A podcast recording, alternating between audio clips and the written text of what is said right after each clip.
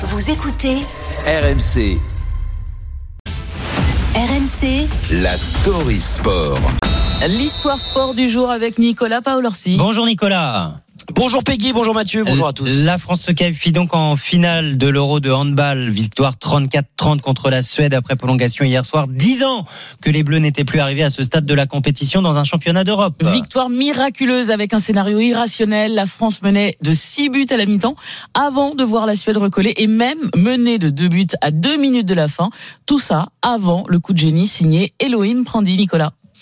Oui, alors c'est le genre de choses qui n'arrivent jamais euh, dans le handball et même je vais élargir au, au sport en général. Je vous refais un peu le, le, contexte, mais la sirène a retenti. Ça veut dire que le match est terminé.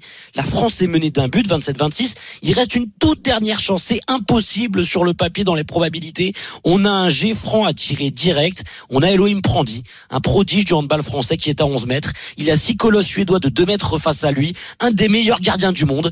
Le français se couche, il est à l'horizontale quasiment parallèle au sol, il envoie un missile à 118 km heure et il marque un but qui rentre dans l'histoire. On a demandé au sélectionneur euh, Guillaume Gilles comment il a vécu ce moment-là. Je dis que tant qu'il n'est pas tiré, euh, on n'est toujours pas mort, mais je, vois la tombe qui vient de s'ouvrir. Franchement, euh, sur la situation, en étant rationnel, tu sais qu'il y a quand même une chance sur euh, sur 1000 de mettre un but. On sait qu'avec ce garçon, il peut se passer des choses assez assez folles.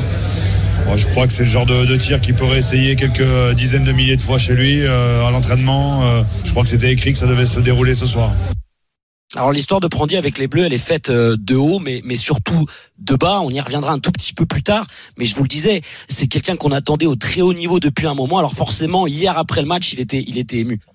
Très fier, très heureux d'avoir pu sortir ce shoot et, et que ce soit un moment extraordinaire pour l'équipe parce que c'est des moments où on se dit, on prie, on se dit, on espère que ça rentre parce que si ça rentre pas, bah c'est fini, l'aventure est, finie. Ça a été un moment hyper, euh, hyper fort en émotion. Il joue dans un des meilleurs clubs d'Europe. Il est au PSG handball. Euh, il a jamais vraiment explosé en sélection. Et puis, surtout, il y a ce, fait divers, quasiment deux ans jour pour jour.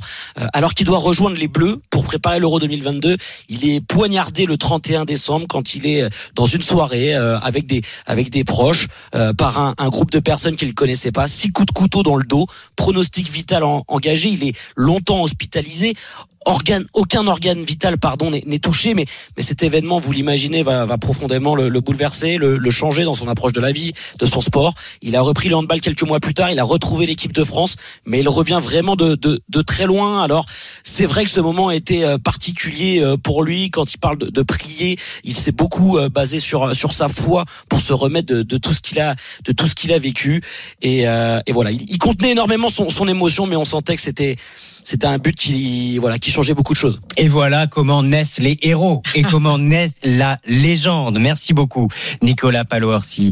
Le l'euro et cette finale de handball bien sûr à vivre sur RMC avec vous aux commentaires.